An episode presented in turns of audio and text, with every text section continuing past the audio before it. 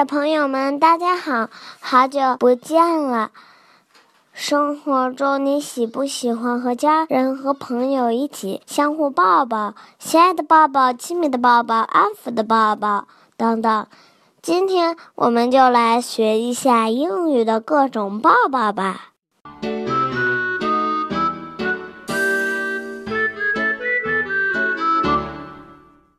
第一种，hug，拥抱。Hug me, please. Hug me, please. 这个的意思就是抱抱我吧。Nothing says it quite like a hug. 这个句子的意思就是拥抱最能表达情感。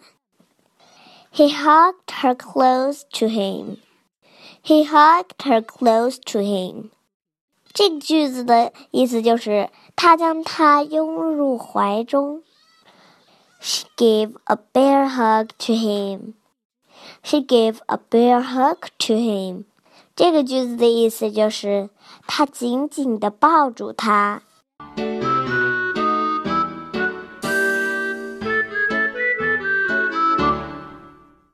Cuddle，这个就叫亲昵的拥抱。They sat in the back row of the cinema kissing and cuddling. They sat in the back row of the cinema kissing and cuddling. 这个句子的意思就是他们坐在影院后排拥吻。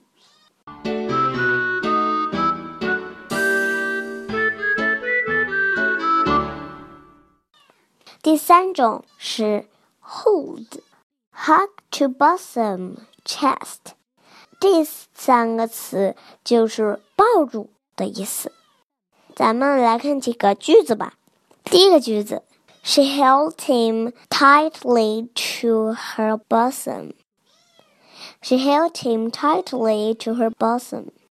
这个句子的意思就是她紧紧的抱住他。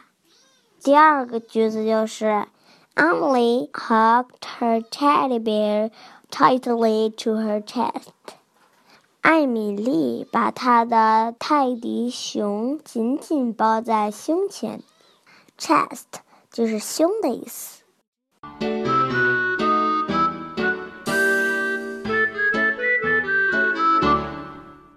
第四个词，clasp，紧紧的抱住。She clapped her son in her arms。这个句子的意思就是。他把儿子紧紧抱在怀里。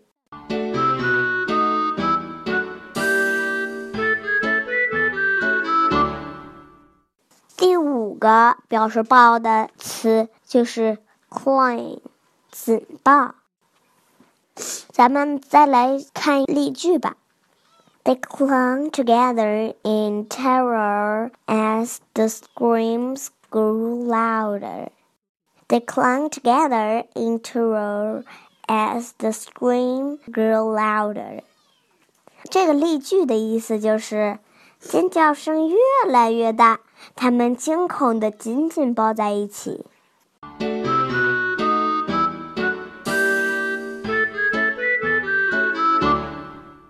第六个表示抱的词就是 embrace，拥抱。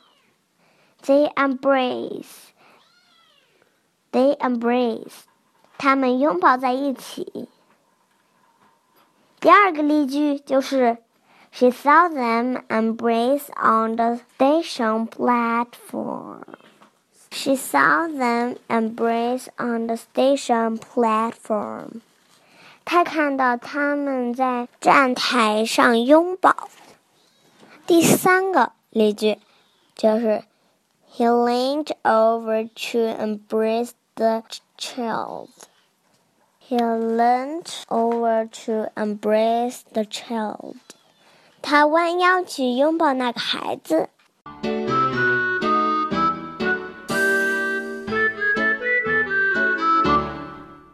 现在，咱们再来复习一下今天学的六个词。第一个，hug，拥抱，h u g hug。hug，拥抱。第二个，cuddle，亲昵的搂抱 c u d d l e，cuddle，cuddle，亲昵的搂抱。